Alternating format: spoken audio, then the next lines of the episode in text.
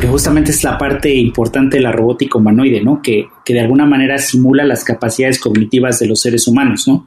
Un ser humano puede estar trabajando en el día uno, a lo mejor como recepcionista en un hotel, y en su siguiente empleo, con una capacitación, puede estar trabajando en el call center eh, de un banco, ¿no? Y en el siguiente puede estar en ventanilla en un cine, ¿no? Entonces, eso es parte de la lógica detrás de la robótica humanoide, que con la incorporación de inteligencia artificial, los robots puedan estar cambiando su comportamiento y no sean robots que estén eh, verticalizados solamente para un caso de uso, ¿no? Como en el caso de los robots industriales. Y eso es justamente el por qué pudimos hacer un robot que se adaptara a distintos requerimientos eh, orientados a los distintos sectores de la industria. Hola, has venido a escuchar nuestras historias, ¿verdad? Entonces, bienvenido a Cuentos Corporativos, el podcast donde Adolfo Álvarez y Adrián Palomares hacen de juglares y nos traen relatos acerca del mundo de las empresas y de sus protagonistas. Prepárate escuchar interesantes historias acerca del management, startups, compañías exitosas y fracasos empresariales. Pon a tono tus oídos y disfruta de este nuevo capítulo de Cuentos Corporativos. Y como todo cuento, este también empieza con un había una vez. Que lo disfrutes. Adolfo, ¿te imaginas a México como potencia en temas de alta tecnología? no sé, como la robótica. Bueno, ¿habrás escuchado que en México ya se producen robots humanoides? No sabía, no los he visto todavía caminando por la calle, pero me, eh, me imagino que en algún momento me voy a tropezar con alguno. Lo que sí sé es que hay una startup, Adrián, que es la primera en el sector y tiene un equipo 100% mexicano. Justo de ello vamos a hablar hoy, pero para no cambiar la tónica, vamos a comenzar como siempre diciendo las palabras mágicas, por favor. Había una vez un joven al que desde muy pequeño le llamaron la atención las computadoras y los robots. Decide estudiar ingeniería cibernética en la Universidad La Salle, donde además obtiene el grado de maestría en tecnologías de la información, para posteriormente hacer una especialidad en Machine, Learning por la Universidad de Massachusetts. Inicia su carrera profesional en empresas como Hardcom MX, Vision Consulting, Hewlett Packard e IBM. Aldo Luevano es desde 2014 cofundador y CEO de Rumi IT Services, empresa enfocada en la robótica que se ha encargado de desarrollar soluciones para permitir la transformación de organizaciones. Todo esto Aldo lo ha logrado a través de un robot humanoide llamado RumiBot un asistente autónomo con inteligencia artificial que puede ser utilizado de diferentes formas de acuerdo a la empresa que contrate a este servicio. Solo para dar un ejemplo del tipo de soluciones a las que se enfocan, Rumi IT Services desarrolló a pocas semanas del inicio de la pandemia un prototipo de robot que identifica casos sospechosos de COVID-19, ayudando así al manejo de la pandemia. Rumi IT Services fue reconocida recientemente por la revista Forbes como una de las 30 promesas de negocio 2021 y en el 2018 una de las empresas más innovadoras reconocidas por el MIT. Bienvenido Aldo a Cuentos Corporativos. Bueno, ¿tú eres Aldo o eres el robot? también, también soy el robot. De hecho, así me dicen los amigos, me dicen robot justamente, Adolfo. Pero bueno, me presento, yo soy Aldo Luevano, eh, director general, eh, CEO de Roommate. Aldo, pues la verdad es que es un gusto tenerte con nosotros y bueno, nosotros encantados de, de esta conversación. Vamos a comenzar poniéndote un reto. Perfecto, adelante. En tres minutos cuéntanos quién eres, qué te gusta hacer. déjanos conocer un poco más de ti. Bueno, yo soy ingeniero en cibernética en sistemas computacionales. Soy un apasionado de la tecnología desde muy pequeño. Me ha encantado el desarrollo de soluciones tecnológicas. De hecho, soy fiel admirador de la cultura cyberpunk y mucho de, la lógica de esto es que he sido pues bombardeado desde, muy pequeño con eh, iniciativas tecnológicas en distintos aspectos, ¿no? Desde la parte eh, empresarial, el hecho de utilizar software, hardware en materia de la industria, como también en el arte. Eh, soy productor y fan de, la música electrónica, también soy, soy DJ que es otra expresión de, alguna manera de la tecnología. Y bueno, pues también soy eh, muy cercano, como te decía, al tema de ciencia ficción y donde obviamente eh, en temas de ciencia ficción se habla mucho de robótica, de inteligencia artificial desde hace unos años. Entonces yo creo que estas vertientes que han venido desde la parte artística, desde la parte empresarial, desde la parte musical y, demás, pues han hecho que mi gusto de mi vida diaria, de los, las preferencias que tengo, pues estén orientadas 100% a temas tecnológicos o sea que un señor que llaman Isaac Asimov para ti no es desconocido, ¿cierto? No, para nada, no. También fiel admirador de, su obra de, Isaac Asimov. Excelente. Cuéntanos, ¿cómo inicias tu carrera como emprendedor? ¿De, de, qué momento arranca este nuevo espacio para ti? Bueno, eh, como mencionaban, pues yo soy una persona, un profesionista eh, que estoy, eh, bueno, inicié los primeros años de, mi carrera profesional eh, saliendo de la universidad como ingeniero y me empleé, me empleé en, organizaciones importantes de desarrollo tecnológico, entre las que destacan IBM, Hewlett Packard, Data Consultancy Service, más del lado del desarrollo de software, ¿verdad? y a lo largo de los primeros 10 años de carrera llegó el momento en el que decidí emprender justamente porque era yo director de tecnología de una empresa mexicana de desarrollo de software, una, software factory, eh, más como consultoría de tecnología e información y muy, muy joven llegué a ser CTO, Chief Technology Officer. Tenía alrededor de, 26 años, si mal, si mal no recuerdo. Y bueno, pues a partir de ahí, pues me entró un poco la, cosquilla de emprender, porque pues curiosamente, eh, pues el siguiente paso, ¿no? Del escalón era ser el, el director general de la empresa, yo, yo trabajaba en ese, en ese momento para el dueño de, la organización, Rafael Miranda, un amigo muy querido. Y bueno, pues ahí fue que empecé a, explorar mucho cómo se, se, llevaba un negocio de tecnología, cómo eran los procesos comerciales de desarrollo de negocio. Y bueno, pues fue en ese momento donde dije, bueno, pues el siguiente paso es que yo pueda poner mi propia empresa de, de desarrollo tecnológico. Y fue curioso porque justamente con mi socio, con Hugo Valdés, que paralelamente estamos estudiando la maestría en tecnología e información, él tenía exactamente la misma, la misma espina en ese momento, porque él también era director de tecnología de otra empresa mexicana que se llama Forex Systems. Entonces, eh, como los dos ya éramos directivos de tecnología, pues el siguiente paso, el siguiente escalón era pues ser el director general y pues era muy difícil que el, que el dueño pues nos iba a hacer su oposición, ¿verdad?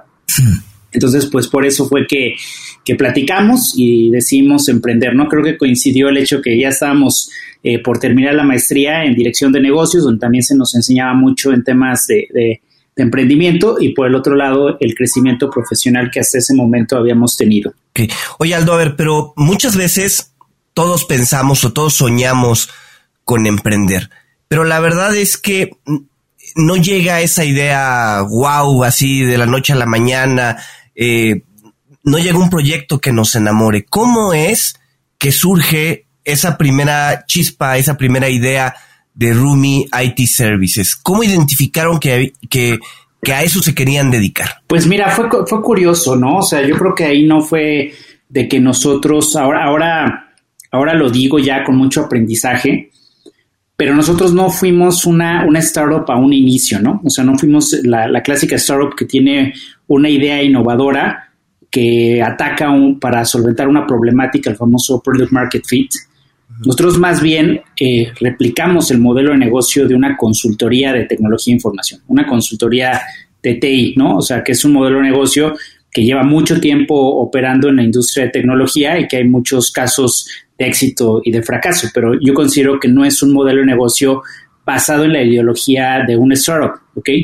Entonces, eh, después, curiosamente, la empresa empezó a evolucionar hacia el concepto de deep tech, de convertirnos en una, en una startup eh, focalizada en la vertical de deep tech, de construcción de, nueva tecnología, hacer un RD muy intensivo, eh, principalmente en materia de, desarrollo de robótica, como ustedes lo mencionaron, pero con toda sinceridad, al inicio, aunque los fundadores sí nos gustaban mucho los robots y queríamos ser robots, el ecosistema de, venture capital, por ejemplo, de inversión, el ecosistema de, startups en la región, pues era, era muy, muy verde como para pensar en, levantar capital para hacer robots, ¿no? Entonces, nosotros nos dedicamos más al hecho de empezar a monetizar nuestra tecnología, el desarrollo de soluciones tecnológicas bajo un enfoque de consultoría, que era lo que veníamos haciendo en nuestras empresas, en nuestra carrera profesional los últimos años y que era un modelo de negocio que lo sabíamos eh, materializar, ¿no? Entonces, eh, creo que aquí fue un poco más el salto a decir, a ver, esta es una, una empresa mía, o sea, yo soy el dueño, estoy apostándole más a, a, una, a tener una propiedad, vamos a decirlo, de, en este caso empresarial, más que allá de, más allá de solventar una problemática en específico muy, muy, muy concurrente, ¿no? O sea que tú preferí, o sea, lo que la decisión que tomaron es no se trata de solucionar algo, se trata de desarrollar para luego ver de qué manera lo aplico. ¿Sería algo así?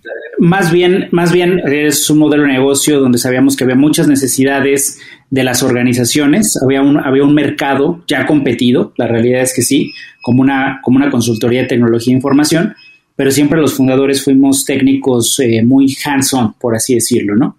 Eh, no era, no era el, objetivo en un momento tener un área de investigación y desarrollo, de hecho no la tuvimos hasta después de dos, tres años de estar operando, dos, tres años de ser rentables. Básicamente fue llevar el negocio de la consultoría, sí, a lo mejor con una imagen más nueva, más, más fresca, sí, ¿verdad? Pero no, no, este, no desde un inicio buscábamos solventar una problemática en específico para un determinado sector, ¿no?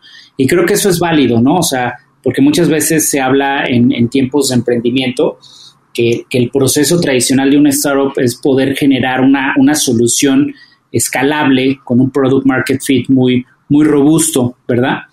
Sin embargo, eh, yo creo que también el, approach que nosotros seguimos fue el correcto, sobre todo porque nos dio muchas lecciones aprendidas en, temas de, de, emprendimiento, en temas de gestión de un negocio, en temas de todos los procesos que hay alrededor de un negocio para poderlo crecer, ¿no?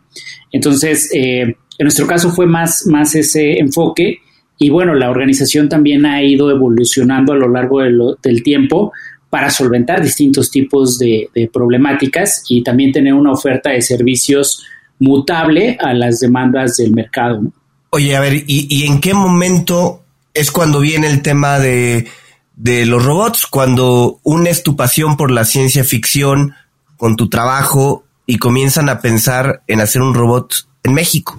Sí, fue, fue curioso ahí porque eh, justamente, eh, como te mencionaba, con, el tema de consultoría de TI, cuando tú inicias un negocio enfocado en, consultoría, pues hay ventajas, ¿no? Hay ventajas asociadas porque de entrada no necesitas a lo mejor un gran capital, ¿no? O sea, si tú si tú tienes los conocimientos técnicos, puedes ofrecer servicios de consultoría en el momento uno sin necesidad de, tener un fondeo, por así decirlo, ¿no? Y empiezas a monetizar, empiezas a, crecer orgánicamente, por así decirlo. Sin embargo, tras eh, dos años, tres años más o menos de operación, los fundadores nos dimos cuenta que, es muy difícil escalar un, un, modelo de negocio basado en consultoría, ¿no? Eh, simplemente por el hecho de que cada proyecto es nuevo, cada cliente demanda una solución distinta, los ciclos de ventas son enormes, seis meses, siete meses y, pues la tecnología evoluciona, ¿no? Entonces te tienes que mantener eh, al día justamente para, poder escalar un modelo de negocios de esto, ¿no? No digo que no se pueda hacer, pero es mucho más complicado, ¿no?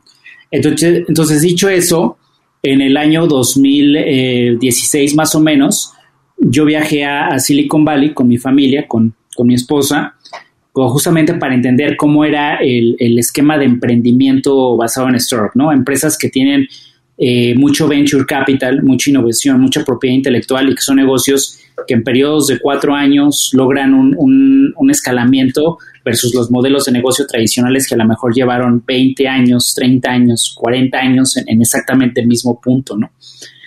Entonces, eh, justamente cuando hacemos ese viaje, eh, nos empapamos mucho del tema de Internet de las Cosas, del tema de inteligencia artificial, del tema de, generar productos más allá de, de, vengar servicios. Yo regreso en el 2016 y hablo con mis socios y, estábamos todos conscientes de que... Estuviste dos años viviendo en Silicon Valley, perdón que te interrumpa. No, no, no, no, no, estuve ah. cerca de tres meses más o menos, ah, este, pero regresé. Eh, y ya en, esa misma conversación fue que, decidimos generar un área de investigación y desarrollo para generar más, más productos, ¿no?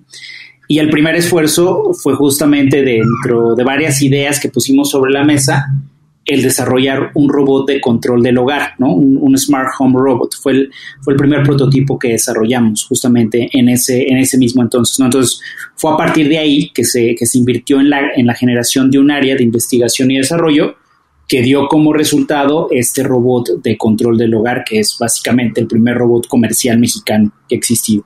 Pero este robot hoy en día fue un prototipo, pero hoy en día se comercializa. Se comercializa para B2B.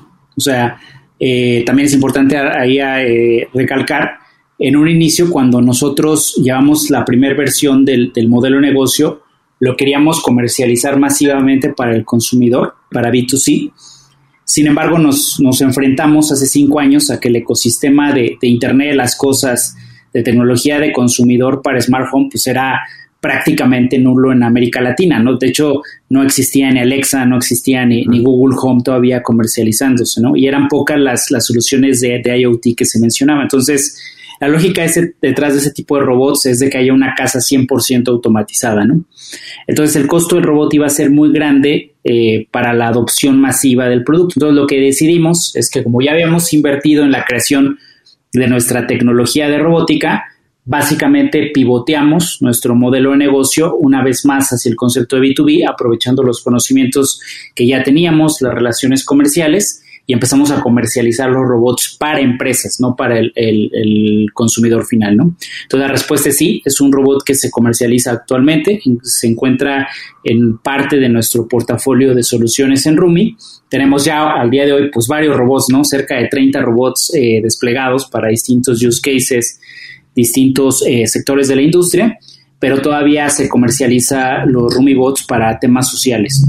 Oye, a ver, y para que nuestro auditorio tenga una idea de las diferentes funciones que un Rumibot puede realizar, de esos 30 diferentes casos de uso que tienen, ¿cuáles son los que, los que más te han llamado la atención o más satisfecho te han dejado?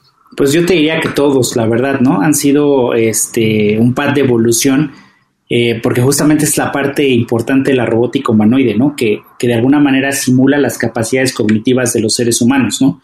Un ser humano puede estar trabajando en el día uno, a lo mejor como recepcionista en un hotel, y en su siguiente empleo, con una capacitación, puede estar trabajando en el call center eh, de un banco, ¿no? Y en el siguiente puede estar en ventanilla en un cine, ¿no? Entonces, eso es parte de la lógica detrás de la robótica humanoide, que con la incorporación de inteligencia artificial los robots puedan estar cambiando su comportamiento y no sean robots que estén eh, verticalizados solamente para un caso de uso, ¿no? Como en el caso de los robots industriales. Y eso es justamente el por qué pudimos hacer un robot que se adaptara a distintos requerimientos eh, orientados a los distintos sectores de la industria. Ya puntualmente hablando, pues hay, hay robots eh, que me han dado mucha satisfacción. El primero de ellos, pues definitivamente fue el RumiBot de control del hogar, fue el primero que, salió del horno pues el que nos dio eh, mucho reconocimiento a nivel no solo local, sino también global. Después eh, también el robot de COVID-19 que desarrollamos el año pasado, que fue un robot eh, que básicamente lo que hacía era fungir como un filtro de healthcare, un filtro médico para poder identificar personas potenciales con COVID-19 que básicamente entablaban una conversación con el robot y a través de un conjunto de preguntas eh, se podía partir a una identificación cuando sí o cuando no el usuario era susceptible a pasar a una evaluación con un médico o, no. El robot funcionaba como un filtro.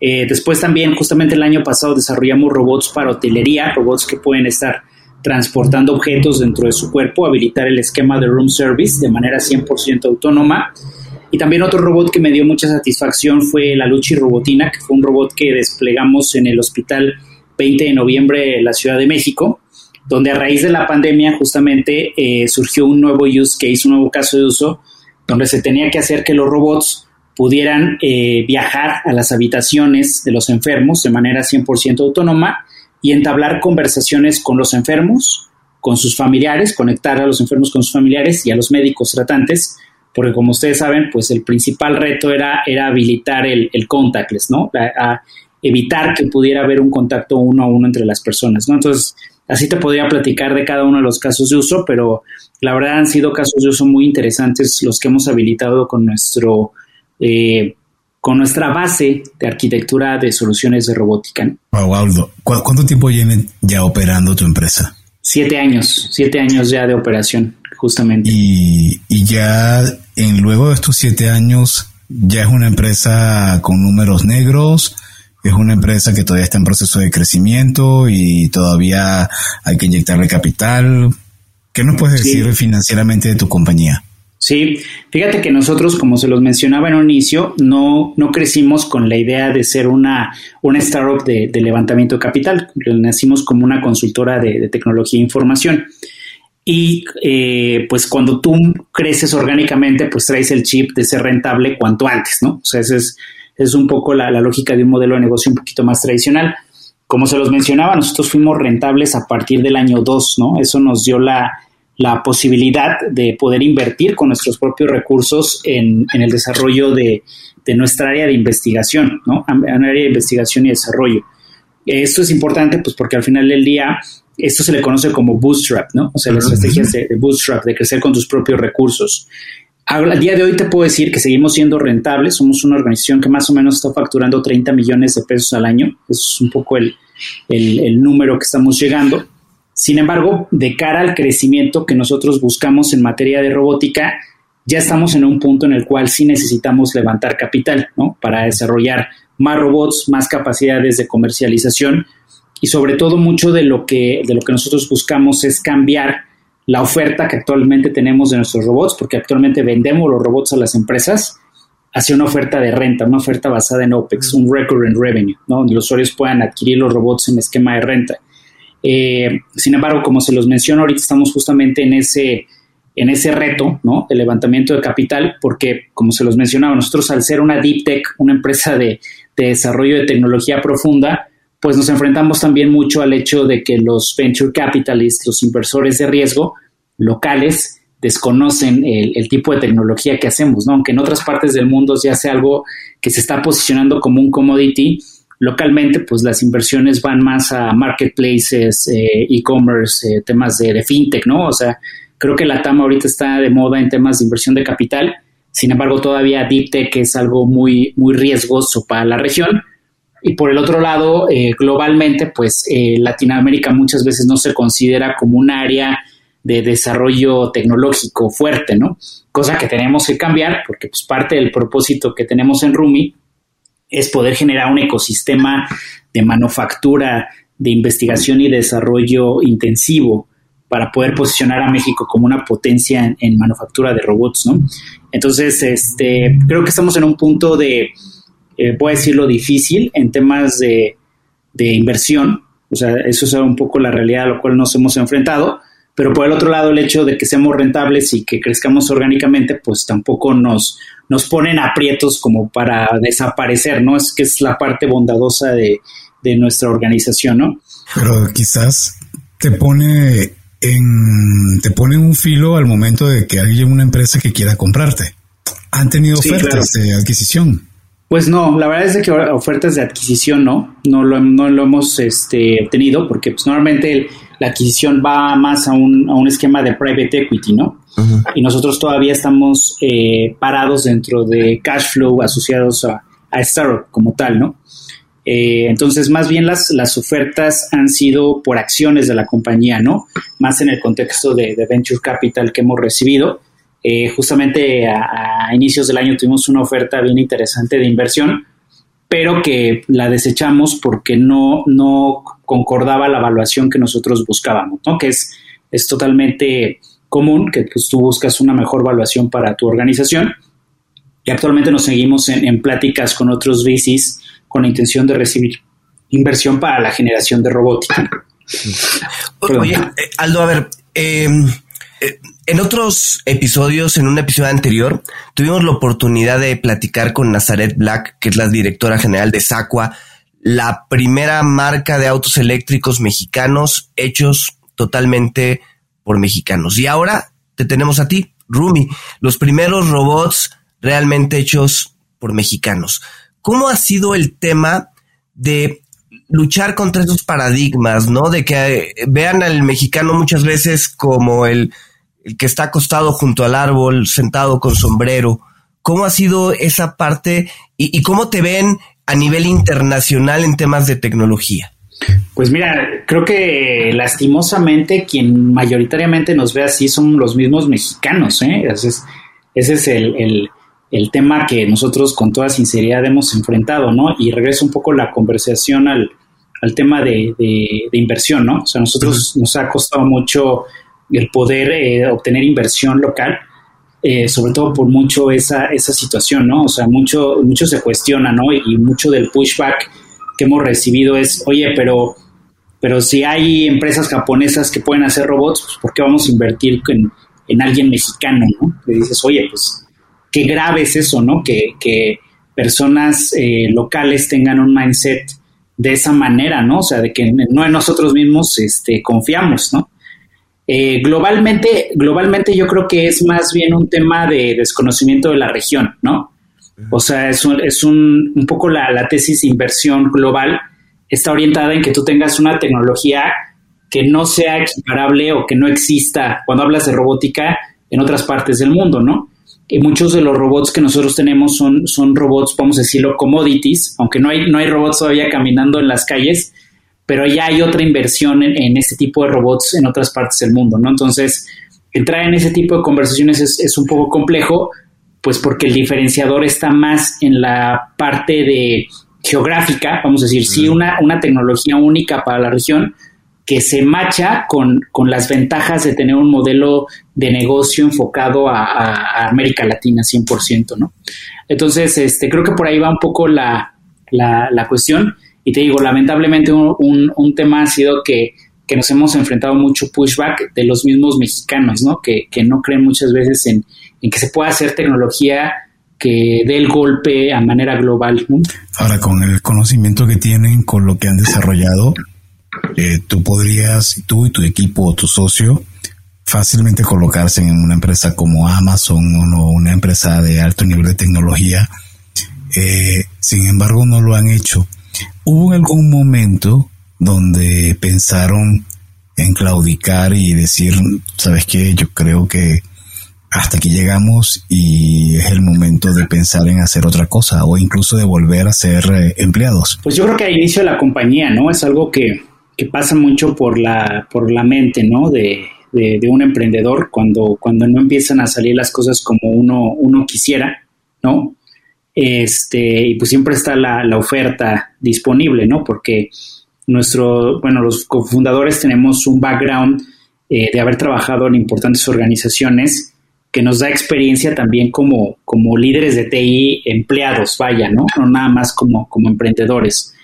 Entonces, también el hecho de que hayamos tenido tantos reconocimientos, pues nos hace, creo que, perfiles muy, muy interesantes para las organizaciones, ¿no? O sea, en materia sobre todo de innovación, ¿no? Creo que grandes organizaciones quisieran tener eh, líderes como nosotros, entonces pues muchas veces llega el, zumbido, ¿no? De oye, ¿por qué no te, te, libras de tantos problemas, tanto deep tech y, y mejor vamos a, a, ofertarte algo, ¿no? Y, y sí, o sea, creo que es, es algo normal, pero creo que siempre ha sido más fuerte nuestro propósito, Adolfo. Ahí eh, la, la, posibilidad que vemos de poder materializar tecnología mexicana que se exporte a otras partes del mundo, tiene un, pues un propósito social muy fuerte para nosotros que nos, que nos mueve más, ¿no? Eh, eso sumado a que, pues como te menciono, al día de hoy somos rentables y pues somos una empresa que, que no necesita el levantamiento de capital para seguir creciendo, eh, por lo menos no a la escala que, que, este, que se pensaría, ¿no? Entonces, eh, pues por eso, pues sí ha pasado definitivamente, con toda sinceridad, pero bueno, pues vamos ya en, temas de madurez cómo, cómo solventar ese tipo de, ofertas para pues seguir continuando nuestra misión. No con eso digo que pues en alguno en algún momento pues pueda ser una, oferta interesante, ¿no? Pero este pero definitivamente en este momento creo que no, creo que no va por ahí la conversación. Aldo, a ver, siempre que o normalmente, no siempre, normalmente que platicamos del futuro del trabajo, pues es alguien que está filosofando sobre lo que ve venir, sobre lo que, lo que cree que va a pasar. Pero tú estás literalmente, como le llamamos, en el ajo. Tú estás construyendo el futuro del trabajo. ¿Cómo ven ustedes? Los futuros van, los robots en el futuro van a sustituir al hombre? ¿Hasta dónde llegarán? ¿Cómo ven ustedes esa parte? Pues yo creo que en un futuro mediano, pues sí hay un, hay un nivel de sustitución sobre ciertas actividades, ¿no? Que creo que siempre lo digo cuando, cuando me entrevistan, que es la, la pregunta de ley que me hacen, realmente no creo que se vaya a sustituir al 100% del ser humano, porque al final de cuentas, eh, pues cualquier tipo de solución digital llega a ser una automatización de tus actividades, ¿no? Eso es importante entenderlo. Un poco el tema es de que la ciencia ficción pues ha pintado a los robots como literalmente humanoides que pueden hacer exactamente lo mismo que un ser humano y es ahí donde entra el nerviosismo, pero puede haber una solución de AI, una solución de Machine Learning o 100% digital que llegue a un nivel de automatización, ¿no? Y eso lo tenemos que entender para nuestra sociedad. Y con los robots, pues creo que también va a pasar en cierto porcentaje.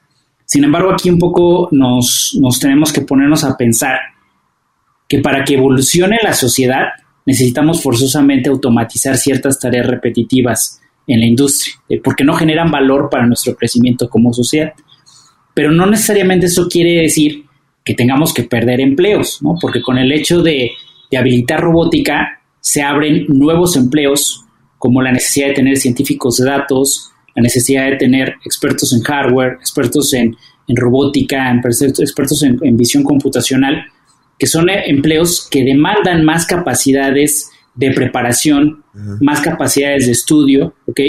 Y pues las personas que, que se sigan empleando en solamente realizar tareas repetitivas, sí van a ser susceptibles a un grado de automatización, ¿no? Eso es, eso es la realidad, pero es parte de la evolución que nosotros tenemos que entender como sociedad y también responsabilizarnos de que si nos necesitamos mantener vigentes en la industria, pues tenemos que prepararnos cada vez más para que nuestras labores sean complementos o, los robots sean complemento a las labores que nosotros podemos generar como, como seres humanos, ¿no?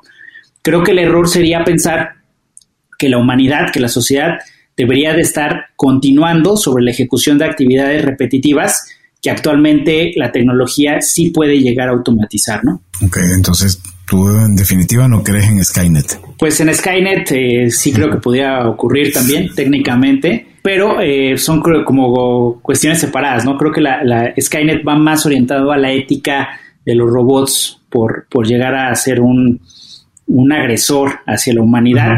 Y por el otro lado, la, primera pregunta está más orientada al hecho de qué tanto pueden llegar a automatizar actividades de los seres humanos, ¿no? Entonces, este, creo que ambas son posibles, definitivamente, pero eh, cae en nuestra responsabilidad en ambos sentidos ver la manera de gobernar a las máquinas, a los robots, a la inteligencia artificial en general, para que no lleguemos a ese tipo de, de punto cyberpunk, de decadencia, de que no haya empleos o que ya nos dominaron las, las máquinas, ¿no? Bueno, creo que también hay que pensar por saber a gobernar a los humanos, que pareciera que ya tenemos siglos tratando de aprender y todavía no lo damos bien. Oye, y Aldo, si alguien quisiera dentro del mundo del, del ecosistema de emprendimiento mexicano, seguir el camino del deep tech, ¿cuál sugieres que pudiera ser ese, ese track que, que, sugerirías tomar luego de lo que ha sido tu aprendizaje? ¿Cómo deberían enfocarse? Mira, yo creo que, que, el deep tech es intensivo en capital, ¿no? O sea, porque un modelo de negocio deep tech no creo que en el corto plazo se materialice con ventas o se puede evaluar una empresa por el número de track record y ventas que generan, sino más bien se puede evaluar por la propiedad intelectual, por el IP que puedan generar y las patentes que puedan tener, generando tecnología que sea the next big thing para la humanidad, ¿no? Entonces, una vez que se entiende eso, también se tiene que entender que la parte de monetización de la Deep Tech está muy pegada al levantamiento de capital, a lo que se le conoce como, como Venture Capital. Eh, sin embargo, eso me regresa un poco la conversación a las lecciones aprendidas que nosotros eh, vivimos, vaya, eh, por crear modelos de negocio Deep Tech 100% mexicanos, 100% regionalizados, ¿no? Alguna recomendación que yo haría cuando se busca desarrollo de Deep Tech, creo que sí tiene que haber una, una presencia de alguno de los miembros de la organización, de uno de los founders, en un polo de innovación cercano a Deep Tech, ¿no? Y con eso me refiero a Silicon Valley, tal vez a Massachusetts, eh, Silicon Hills. ¿Por qué? Pues porque al final del día sí he visto que hay empresas de origen latino que han eh, crecido como Deep Tech, que no nacen 100% en América Latina, pero que los fundadores están en, Silicon Valley a lo mejor, ¿no? Pero que después pueden, ya que esa tecnología empieza a monetizar, trasladarse a la región para impactar problemas en específicos, ¿no? Entonces, al día de hoy yo creo que eso es una, una situación que, que se es presente, que es una realidad y que eso podría ser un shortcut para nuevos emprendedores que quieran desarrollar Deep Tech, ¿no? O sea, tener un grado de presencia en, a lo mejor en la bahía para poder levantar capital, meterse al laboratorio y generar nueva tecnología. Creo que eso va a cambiar, ¿no? O sea, tampoco creo que es algo que, que va a durar siempre. O sea, la misma evolución del, del ecosistema startup en la región va a dar lugar a que paulatinamente haya venture capitalists más, más agresivos, más revolucionados en inversión hacia deep tech. Y, por el, y pues a lo mejor en su momento el timing va a dar para esas empresas de que nazcan 100% en la región, ¿no? También el, el, otro, el otro, el otro recomendación, creo que una deep tech tiene que generar tecnología diferenciada, ¿no? Eso es eso es súper importante, ¿no? Y no diferenciada en este caso para la región, sino globalmente, porque la lógica de la Deep Tech es de que sea the next big thing global, ¿no? Entonces, eh, también una recomendación sería que si tú vas a crear una Deep Tech, seas muy crítico a los use cases que va a atacar tu tecnología, la tecnología que vas a estar creando, ¿no? Y ahí eh, vale la pena hacer un research, un research de la situación macroeconómica sobre tecnologías que estén impactando directamente problemas en, la, en el mundo, vaya, para que hagas una tecnología 100% diferenciada. Porque si tienes esa tecnología 100% diferenciada y no es commodity, o sea, no, es, no hay otras startups desarrollando algo similar, creo que, creo que tienes más posibilidades de, llegar en el corto plazo a evaluaciones globales de, tu compañía, ¿no? Entonces, para Deep Tech creo que esos son los dos, eh, los dos consejos primero que tendría que dar y que siempre la tecnología que se desarrolle sea pensando en un use case, ¿no? Eso es bien importante en un, en un product market fit, o sea, que solvente una problemática. Eh, también he visto que muchas Deep Tech fracasan en el camino porque dicen, bueno, soy Deep Tech de AI, soy Deep Tech de Computer Vision, soy Deep Tech de, de Quantum Computing, pero, pero se van más a la tendencia tecnológica que a la problemática que su tecnología solventa. No porque hagas Quantum Computing, pues ya está garantizado tu éxito, porque es algo muy genérico, vaya, ¿no? O no porque hagas visión computacional, vas a ser realmente una, una Deep Tech si no está esa tecnología impactando un product market fit eh, para la sociedad, ¿no? Entonces, creo que desde el momento uno que se decide entrar en el laboratorio para crear nueva tecnología, se debe tener muy claro esa tecnología qué problemática resuelve y sobre todo que esa problemática tenga un tamaño de mercado enorme para que se pueda estar este creciendo el negocio, ¿no? En el corto plazo. En ese mismo sentido, Aldo, ¿cuáles son esas tecnologías, ¿no? En adición a la a la este, inteligencia artificial? ¿Cuáles son esas tecnologías a las que tú le ves mayor potencial a futuro? Que tú piensas que van a ir transformando, pues, el futuro de lo que, de lo que hoy somos. Pues mira, hay varias, ¿no? Yo creo que una de las, de las más importantes es el quantum computing, ¿no? O sea, creo que el quantum computing va a llegar a revolucionar la manera en la cual procesamos actualmente la información, ¿no? Con los algoritmos y las capacidades de cómputo que, actualmente tenemos, ¿no? Si los algoritmos actuales pueden vivir en una capa de procesamiento de quantum, pues las, oportunidades van a ser, van a ser infinitas, ¿no? O sea, hay eh, una inteligencia artificial que es muy pobre actualmente, eh, que corre en un servidor tradicional, en el momento en el que corra en una supercomputadora quantum, va a poder hacer cosas eh, inimaginables, ¿no? Y ahí sí entra un poco la, lógica de, Skynet y, y, este, y ¿no? Que realmente el concepto real es, es em, y bueno, esa es una, ¿no? Por el otro lado, digo, una tecnología que a mí me parece muy interesante, pero que actualmente no, no, no está tan explorada, pero yo creo que sería más en el lado de ciencia ficción, algo que pudiera revolucionar a la industria, a la sociedad, son los viajes eh, en el tiempo y los viajes entre distintos lugares, ¿no? O sea, porque si nosotros logramos hacer una teletransportación, ¿no? De, personas y objetos, podrías este, revolucionar desde Last Mile Delivery, la paquetería, o podrías eh, revolucionar eh, la industria de los viajes, ¿verdad? A todos niveles, desde ir a Japón, desde ir a, Croacia, como ir aquí al, metro Chabacano, ¿no? Ya no necesitarías el metro. Entonces, desde mi punto de vista, creo que esa sería la tecnología que revolucionaría totalmente a la industria, eh, la teletransportación, ¿no? Al mundo. Pero, eso sí implica mucho deep tech, ¿no? ¿Y eso es viable? ¿Es viable teletransportación? Pues yo digo, ¿por qué no? Sí, ¿por qué no? No sé. ¿Cuándo es la pregunta? Pero. Sí, no sé. Digo, técnicamente, técnicamente, pues hay varios retos, ¿no? Sí. Definitivamente, ¿no?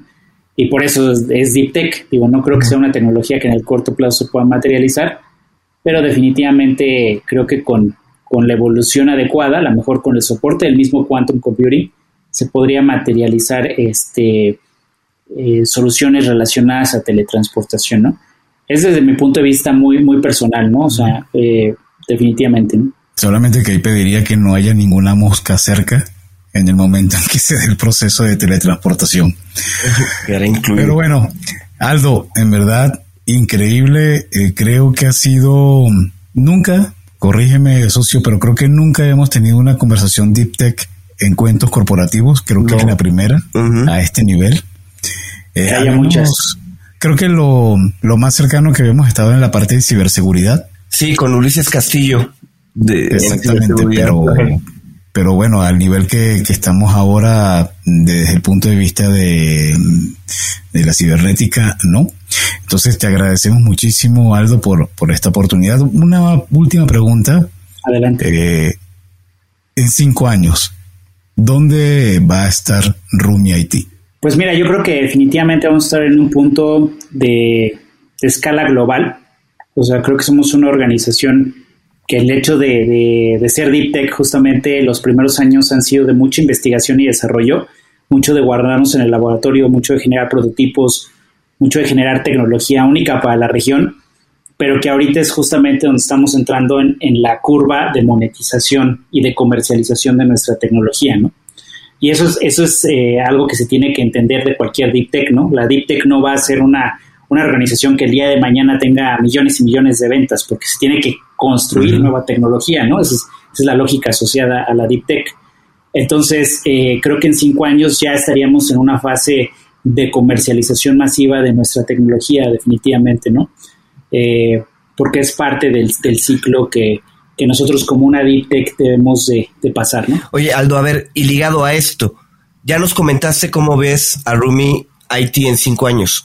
¿Dónde ves a tus robots en cinco años? ¿Qué los ves haciendo? ¿Cómo los ves interactuando con la gente? Pues mira, con toda franqueza creo que los robots que más van a empezar a posicionarse son los robots de delivery, ¿no? O sea, son, es la tecnología que más fácilmente se posiciona o no se tiene que, argumentar tanto para una adquisición de ese tipo de, de robots. Hay otros robots bien interesantes como los de seguridad y los robots sociales, pero sí creo que los robots de delivery van a ser los que más adopción van a tener, sobre todo en materia de logística, ¿no? Y tal vez en temas de last mile delivery deben ser, deben ser este los casos de uso más, más comunes a empezarse a adoptar. De hecho, los, yo tengo mucho mis dudas sobre los robots sociales, aunque también hacemos robots sociales, pero creo que un poco la problemática a relacionar a ese tipo de robots es de que una vez de que los conoces, una vez de que tomas un selfie con ellos, se pierde el hype de interacción con los mismos, ¿no? Y va a ser cada vez más común tener robots sociales en centros comerciales, en retailers, en aeropuertos. Pero si una solución tecnológica, háblese robótica, háblese digital, apps, lo que sea, no está intrínseco en el ADN de los procesos de negocio de las empresas, es tecnología que no sirve, ¿no? Entonces, eh, por mucho que hablemos de robótica, si ese robot no reduce costos o no garantiza más ventas para las empresas, pues difícilmente va a haber una adopción masiva, ¿no? Entonces creo que ahí está el principal reto de, la parte robótica eh, global, ¿no? No necesariamente para, para México. Muchas empresas están haciendo robots para distintos casos de uso y decía un amigo muy querido que es Camilo Buscarón en, de Amazon en Silicon Valley, que es nuestro advisor, decía es que la, la lógica ahorita de la industria de robótica es hacer robots que los estamos estrellando contra las paredes y uno de esos robots no se va a estrellar contra las paredes y va a dar el golpe del home run de crecimiento masivo, ¿no? Pero tenemos que estar eh, conscientes de que estamos todavía en un early stage, en una etapa muy temprana, donde básicamente son balas las que se están tirando en, en los robots que se están desarrollando. Muchos de esos, si no es que la mayoría de esos robots van a fracasar, a lo mejor no van a lograr tener esa reducción de costos o ese incremento en ventas, pero como sabemos todos que el futuro es la robótica, o sea, que el futuro de la sociedad está en la robótica, por eso es de que hay tanta inversión asociada en crear robots que a lo mejor van a quedar como prototipos, como experimentos, pero eso está bien, es parte de, la lógica de lo que buscamos. Sin palabras, en verdad increíble. Aldo, este, felicitaciones por, por eh, eh, el, realmente por el análisis que nos compartes. Y ahora venimos a una, a una parte muy personal nuevamente de cuentos corporativos y es entender varios gustos de Aldo. Y el primer gusto que te consultamos es si te gustan los cuentos. Sí, claro, me gustan los cuentos, definitivamente. cuéntanos, ¿qué cuento o qué cuentos son tus preferidos? Bueno, pues me gustan los cuentos a, gran escala, me gusta mucho el manga japonés. Eh, pues definitivamente el que más me gusta es Dragon Ball, ¿no? es el rey de los, de los cuentos, salen sagas y salen este más y más este, personajes. Entonces, yo creo que ese es el número uno. También soy fan de los cómics, como buen geek, ¿no? Me gustan mucho los, los cómics de, Marvel, ¿no? Y también Batman de, DC, ¿no? Por poner algunos ejemplos. Este, me gustan mucho los, los mangas cyberpunk, ¿no? Eh, como Ghost in the Shell, Nakira, este, Ergon Proxy, ¿no? Altered Carbon, todo ese tipo de, de, cómics de ciencia ficción, de, de sci-fi, orientado a, a robotics y a, futuros distópicos. ¿algún libro que nos puedas recomendar? Puede ser un libro en términos profesionales o algo este, que te guste a ti, de ciencia ficción, por ejemplo. Sí, yo creo que, yo creo que un libro que a mí me, me gusta mucho, eh, no recuerdo ahorita el autor, pero me ha funcionado mucho, se llama La Biblia del Venture Capital, ¿no? Este, creo que es muy importante para quien quiere emprender un negocio digital, un negocio tipo startup que, llegue a evaluaciones eh, y salir del, salir del mindset de crear negocios tradicionales, ¿no? Entonces, esa sería mi, recomendación. La Biblia del Venture Capital. Vamos a colocar en las notas de este episodio el, el autor, pero definitivamente va a ser un hit porque hemos visto que la manera como has hecho las inversiones definitivamente tienes la influencia, ¿no? Ahora, ¿alguna aplicación móvil o gadget tecnológico que recomiendes para tu vida diaria, bien sea profesional o personal? Bueno, pues creo que la, conversación ha estado orientada 100% a temas de robótica, ¿no? Y, este, y una parte interesante, de hecho, hace un par de, días eh, surgió la noticia de que Amazon había desarrollado ya robots para control del hogar, que eran justamente los primeros robots que nosotros queríamos materializar. Ellos ya sacaron un prototipo que también, by the way, todavía no está comercializable. Hay muchas dudas al respecto de si sí lo van a lograr, pero pues ya sacaron mucho marketing al, respecto de, que ahora sí se va a poder ver, tener un robot en el hogar, ¿no? Eh, entonces, llevando la conversación a eso, yo creo que que es importante tener un, asistente en casa, ¿no? Es como la principal manera de empezarte a familiarizar con la robótica, ya sea Alexa, ya sea Google Home, Bixby Home, y empezar a, a educarnos a poder interactuar con las máquinas por voz. Porque muchas veces tenemos los asistentes, pero seguimos utilizando smartphones para controlar nuestras aplicaciones y nuestros datos, ¿no? Entonces, creo que las interfaces conversacionales están evolucionando a tal grado que muchas de las actividades que podríamos hacer con nuestras manos, en un smartphone, en una tablet, en una computadora, ya las podemos hacer a nivel de voz, como nos estamos comunicando nosotros, ¿no? Entonces, el smart speaker de su preferencia, pero que sea más en el enfoque de, empezar a interactuar, obligarnos a empezar a interactuar con las máquinas por voz de manera conversacional. Oye, Aldo, me voy a salir un poquito del, del guion, pero no, no quiero dejar esta pregunta. En relación a, a, pues, estos gadgets que nos recomiendas, ¿cómo ves el tema de ciberseguridad? Eh, ¿Qué tan delgada está la línea donde estos, pues, asistentes personales terminan escuchando todo lo que sucede en tu casa y uno no sabe dónde van a parar esos datos, ¿no? Pues mira, yo no creo que sea algo tan distinto a lo que pasa con las aplicaciones móviles, ¿no? O sea, tú cuando usas una aplicación móvil como Facebook, como Instagram, prácticamente estás dando información de toda tu vida, ¿no? Y no es necesariamente lo, lo que ocurre en tu casa, ¿no? Eh, creo, que, creo que al final del día las aplicaciones orientadas a asistentes virtuales están dominadas por los gigantes tecnológicos, ¿no? Que en este caso serían este, Amazon y Google, ¿no? Y estamos hablando de organizaciones que están en compliance con los mayores estándares de, seguridad para evitar eh, problemas en fuga de información y garantizar la privacidad de la, de la información. Obviamente quien es dueño de toda esa información pues es el vendor, no es un Amazon, es un Google pero creo que eh, son organizaciones que son difíciles de, poder hackear, ¿no? Eso es, eso es importante este, mencionarlo. Versus a lo mejor en el desarrollo de una aplicación móvil, vaya, que no necesariamente el propietario es un vendor tecnológico, ¿no? Sino que el propietario puede ser a lo mejor una, una startup de aquí en México, de otra parte del mundo, y ahí sí pueden haber gaps más, más fuertes de seguridad, ¿no? Como al día de hoy todavía no tenemos la, no, no existen desarrollos mainstream eh, comerciales de asistentes, pues ahí, ahí sí sería como que un poco raro que tú fueras y, oye, te voy a comprar un, un, este, un smart speaker, pero a la startup que, que, lleva dos años en el mercado y son 10 personas, ¿no? Ahí sí te aseguro que van a haber gaps de seguridad. Pero al día de hoy todo el, market share se encuentra dividido entre Amazon y Google. Eh, entonces creo que ahí al día de hoy estamos, estamos ok en temas de ciberseguridad más adelante, cuando empiecen a haber más, más ofertas de asistentes, robots, eh, soluciones conversacionales, definitivamente pues sí tendríamos que, empezar a hablar de governance y de compliance de ese tipo de soluciones, ¿no? Pero, pero actualmente creo que, creo que tanto Alexa como Google Home son asistentes que se encuentran desplegados en las principales nubes, ¿no? Las principales nubes que a su vez se encuentran en, en, estándares muy fuertes como WASP, como ISO 27000, para garantizar la seguridad de la información. Aunque todavía la interacción cuesta un poco.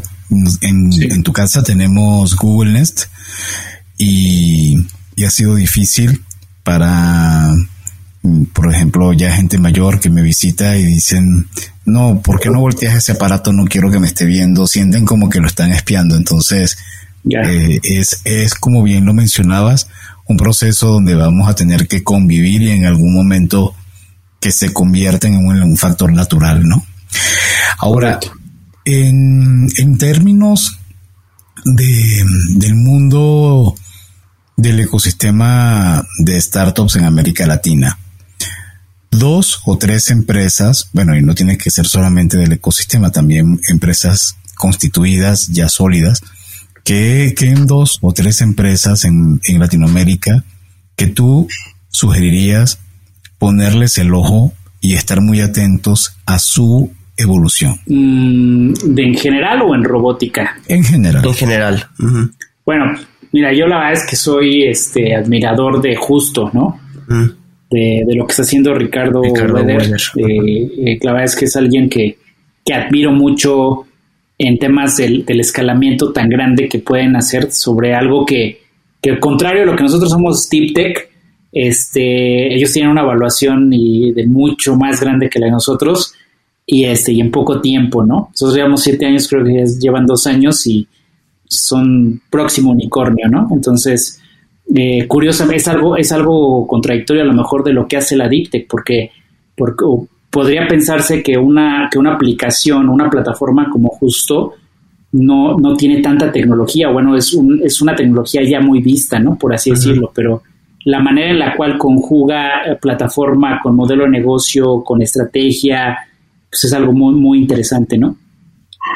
Y bueno, hablando de, hablando de robótica y de Internet de las Cosas, eh, hay una empresa que se llama SwineTech, eh, que se encuentra en Memphis, ¿no? Es, de un amigo muy querido que se llama Abraham. ellos hacen Internet de las Cosas asociadas a temas de,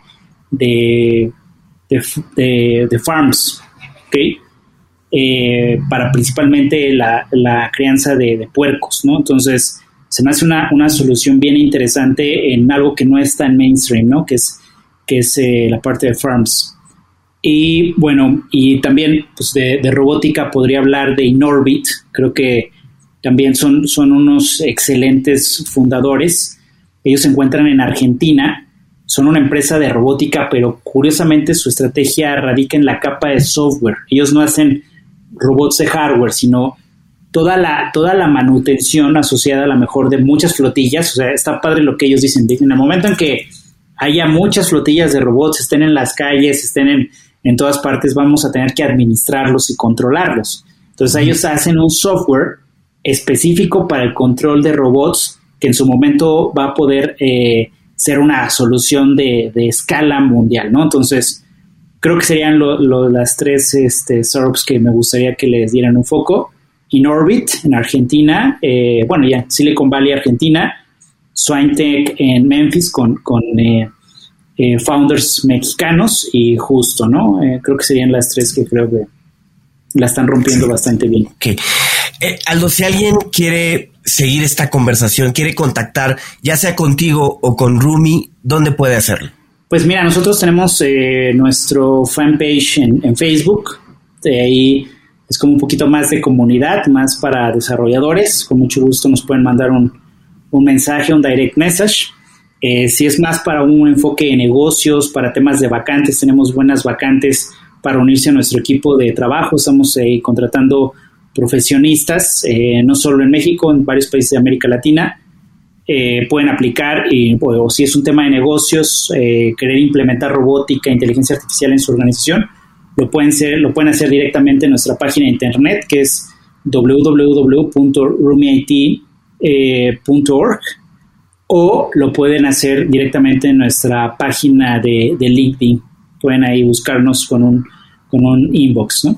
Excelente, Aldo. Y bien, tu mensaje final para quien hasta este momento llegó aquí y quedó realmente amarrado a tu historia y a tu storytelling ¿Qué le puedes decir a las personas que están empezando a incursionar en inteligencia artificial, que están pensando adaptar la robótica a sus empresas? ¿Qué les puedes decir?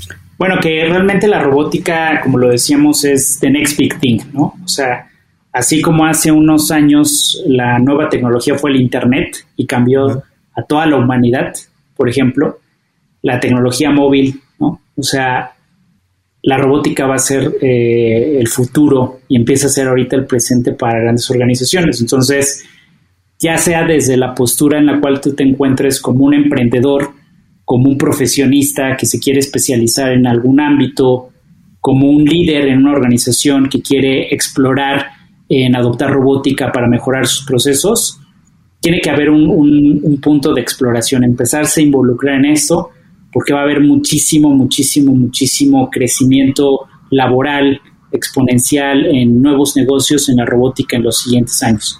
Hace algunos años me dijo un amigo, me decía, este, oye, pero ¿qué onda con el cloud computing? Pues yo no le entiendo eso, ¿no? O sea, eh, todo, todas las, las, cargas de trabajo, todos los sistemas los estamos eh, desarrollando en servidores, en los data centers y estamos bien y las organizaciones están operando. Y pues, mira, yo no le entiendo tampoco, pero sé que, va a ser the next big thing el cloud computing y ahí va a haber muchísima chamba, entonces por eso me voy a empezar a, certificar, voy a empezar a, estudiar cloud computing, ¿no?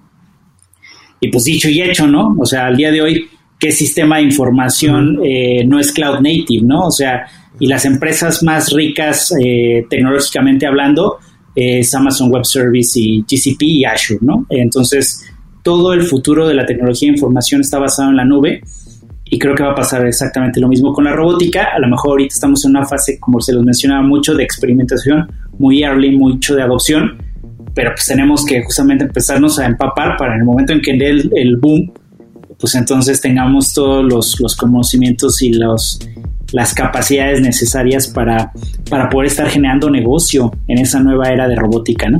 Aldo, pues muchísimas gracias. La verdad es que nos has puesto a pensar en el futuro, ¿no? Y en un futuro que, que aunque no nos demos cuenta, está más cerca de lo que pensamos.